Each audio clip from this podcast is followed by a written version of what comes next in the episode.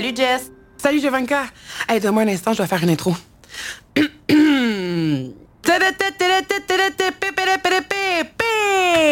Merci, merci, merci.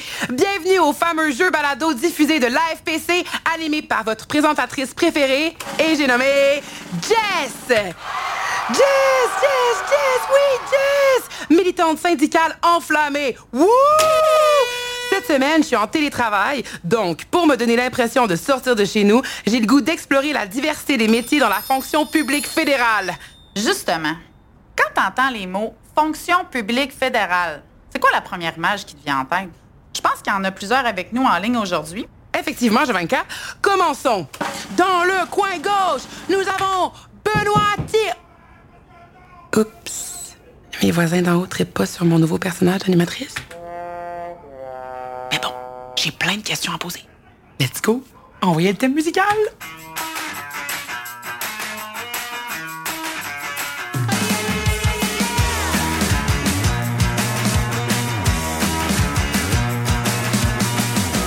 Donc, nous sommes en direct avec, dans le coin gauche, Benoît Thibault. Benoît, première question pour 150 morceaux de robot. Qu'est-ce qu'un hydrographe multidisciplinaire? Un hydrographe multidisciplinaire, la tâche euh, principale, c'est de faire le sondage euh, du fleuve Saint-Laurent. Le sondage? Tu demandes aux poissons leur avis sur le courant de l'eau? Le sondage, oui, c'est un terme technique. Là. On utilise des appareils, euh, c'est un sonar. C'est tout simplement un appareil qui envoie un signal dans le fond de l'eau qui va détecter justement des, des profondeurs. Euh, le but, c'est de faire justement de la cartographie puis de s'assurer de détecter où sont les obstacles pour faire des cartes marines là, pour naviguer en sécurité. Puis pourquoi il faut ressonder à chaque année? Les profondeurs vont changer. Euh, le fond, c'est vraiment dynamique. Quand on parle, par exemple, de la voie maritime euh, du Saint-Laurent, la voie maritime, c'est l'autoroute euh, que les bateaux euh, de transport utilisent, entre autres, pour amener la marchandise. Bon, il y a des arbres, par exemple, qui peuvent être charriés par les rivières, qui vont se déposer en plein milieu du fleuve. Donc, les bateaux doivent savoir où sont justement, où sont les obstacles. Merci Benoît, c'est super intéressant. On va te revenir. Mais avant, dans le coin droit, Mélanie, est-ce que tu peux te présenter? Bonjour, euh, je m'appelle Mélanie Desrosiers, je suis conseillère syndicale à la FPC Québec, mais pendant plus de 14 ans, j'ai été euh, inspectrice en hygiène des viandes pour l'Agence canadienne d'inspection des aliments.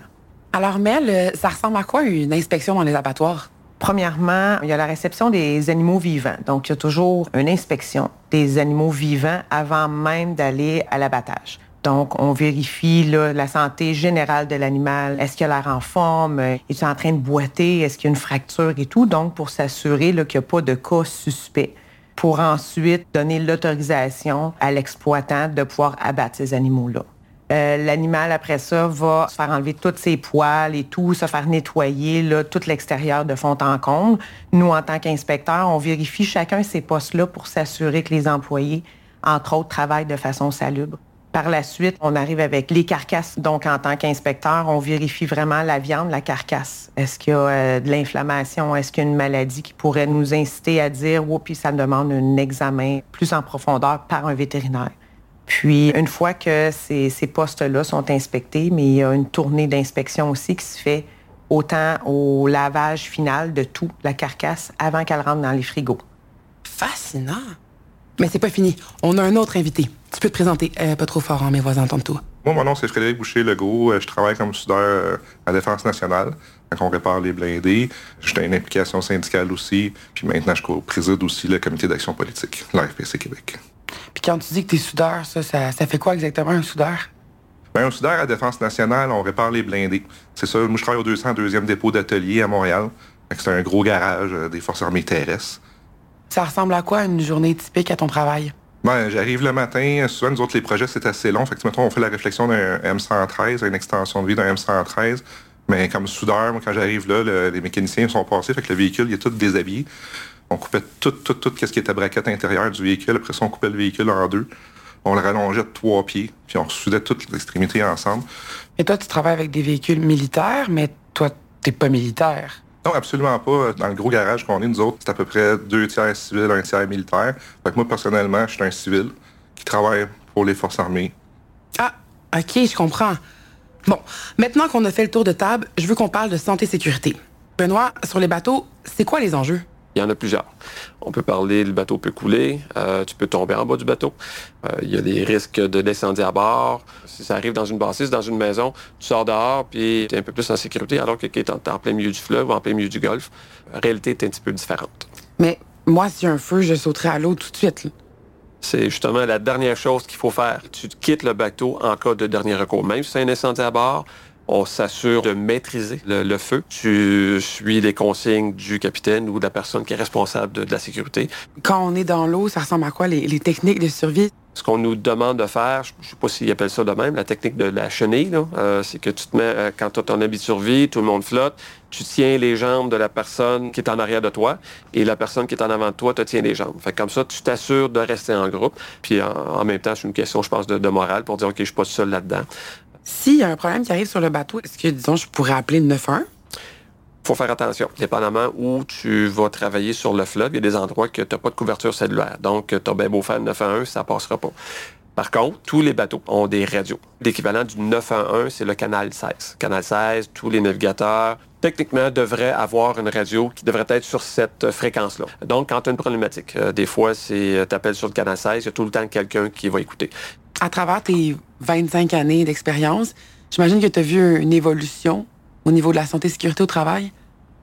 Personnellement, oui. Surtout au niveau de tout ce qui est équipement de protection individuelle. Quelque chose d'aussi simple d'avoir des bouchons euh, dans les oreilles ou des coquilles. J'ai déjà vu des collègues là, qui étaient là depuis 30 ans, 35 ans. Problème d'audition parce que dans le temps, c'était comme pas in ou c'était pas cool là, de, de dire ben, je vais mettre des bouchons, je vais mettre des protecteurs de, de coquilles puis travailler dans la salle des machines. Pas le genre de choses que je pensais avant. C'était oui, tu embarques sur le bateau puis tu es sur le bout du quai. Euh, on la mettait pas nécessairement alors que maintenant, c'est pas seulement essentiel, c'est obligatoire. Ouais, c'est sûr qu'il faut toujours être vigilant. De ton côté, Mélanie, est-ce que la fatigue joue un rôle en santé-sécurité? Oui, euh, il y en a quand même beaucoup des enjeux de santé-sécurité au travail. Ça prend beaucoup de concentration. C'est sûr que quand on parle de travailler avec des couteaux, il y a des risques de coupure. D'où l'importance, entre autres, aussi d'avoir un couteau bien aiguisé, comme les yeux bien aiguisés pour pouvoir inspecter. J'imagine qu'il y a un équipement de protection. On a un gant de maille pour empêcher les coupures. Donc, c'est important de toujours euh, l'avoir en main. Le ratio d'animaux que vous inspectez par heure, est-ce que ça change quelque chose au niveau de la santé-sécurité travail? Oui, la vitesse de la chaîne d'abattage ou le ratio d'animaux qu'on voit à l'heure va avoir un impact, euh, entre autres, ergonomique. Plus les animaux passent rapidement, plus on a d'incisions, plus qu'on a des mouvements qu'il faut faire plus rapidement aussi. Comment vous faites pour euh, diminuer les risques de mouvements répétitifs ou de fatigue au travail? C'est pas toujours facile. Je te dirais, c'est encore des fois un combat tous les jours. Mais une des solutions, entre autres, ça peut être d'avoir euh, du personnel de plus, avoir une équipe d'inspection avec un inspecteur supplémentaire. Puis l'employeur, là, et habituellement, il nous revient tout le temps, non, non, non, ça coûte trop cher, on n'a pas l'argent pour ça. Mais moi, j'ai toujours dit, la santé et sécurité, là, ça n'a aucun prix. Et cette réponse-là te vaut une coupe de morceaux de robot, c'est sûr. On s'en vient avec un gros robot, là.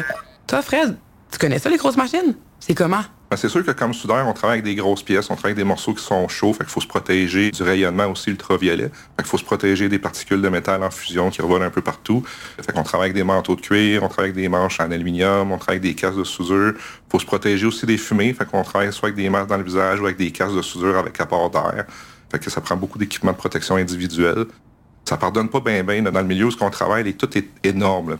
S'il arrive un incident, mais ça, ça risque d'être assez grave. là. Est-ce que tu as déjà été témoin d'un incident euh, à ton milieu de travail? Grave, non. Ça m'est arrivé personnellement une fois d'être à l'intérieur d'un véhicule, puis le feu a pris dedans pendant que je soudais. Par contre, j'avais un partenaire à l'extérieur qui vérifiait ça. Puis lui, mais avec l'instincteur, il a éteint le feu. Des petites, petites choses mineures qui sont arrivées jusqu'à présent, pas rien d'important. Ouais. Une chance que toi et ton collègue, vous suivez bien les protocoles de sécurité puis que vous êtes bien formés. Ah! Jovanka, on voulait-tu plugger les formations? T'as-tu une liste? Ben Jess, on a intro à la SST, on a réclamation à la CNESST, enquête d'accident, membre de comité SST, violence conjugale, prévenir, intervenir et agir en milieu de travail. Il y a aussi une formation sur la prévention du harcèlement et de la violence en milieu de travail. Merci, Jovanka. Et puis merci tout le monde, hein, Mélanie, Frédéric, Benoît. C'est bon de savoir que la FPC offre des formations qui s'appliquent à toute la diversité de métiers dans la fonction publique. Oh, hey, faut que je me déconnecte. Ça sonne à la porte. Hey, allô, Pierre? Salut, comment ça va? Ça va bien, toi? Qu'est-ce que tu fais là? Ben, on allait prendre une petite marche? Ah, ouais, ça va me faire du bien, ça va me dégourdir. Go. OK, j'imagine que t'es venu me parler de l'objet de la loi. Ben, vois-tu, l'objet de la loi, c'est quelque chose qu'on oublie souvent quand on travaille en santé et sécurité. Peu importe là qu'on travaille dans le domaine maritime, dans les usines, dans les bureaux, il faut comprendre que l'objet des lois, c'est de prévenir les accidents et les maladies au travail, prioritairement en éliminant les risques et les dangers à la source. Comment on fait pour les éliminer? Ben, je vais te donner un exemple. Ouais.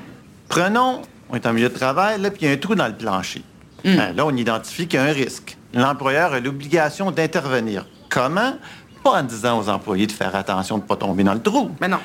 Ce qu'il faut, c'est que tu bouches le trou. Là, tu as éliminé la source du danger. Bon, c'est sûr que l'objet de la loi dit comme ça, ça a l'air simple, là, puis ça devrait suffire. Mais évidemment, les employeurs n'ont pas la volonté nécessairement toujours d'agir. Ouais, mais c'est sûr que j'imagine que c'est plus facile de régler les problèmes quand il y a des normes. Moi, je trouve qu'on peut tomber dans le piège du contentement minimal. Parce que qu'est-ce que c'est une norme? hein? C'est quelque chose qui évolue avec le temps, qui est le résultat de pression syndicale pour améliorer les milieux de travail.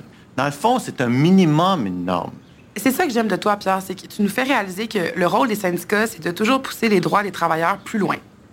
Ben, merci, Jess. Euh, hein, on passe par le parc? Oui, hey, il paraît qu'ils ont des nouvelles balançoires. En tout cas, j'ai hâte de voir s'ils sont dans les normes.